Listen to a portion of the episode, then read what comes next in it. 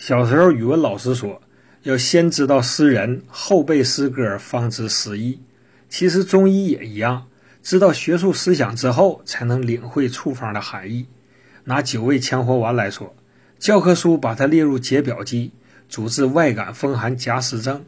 但原作者名医王浩古却说，我老师的九味羌活汤不独解利伤寒，治杂病也有神。为何王氏要拓宽应用范围呢？因为他主张伤寒杂病莫逃六经之外。再看该药的处方：羌活入太阳经，白芷入阳明经，黄芩入少阳经，苍术入太阴，细辛入少阴，川芎入厥阴。全身的药都到了，所以接下来他又说：中风并三气合而成痹等症。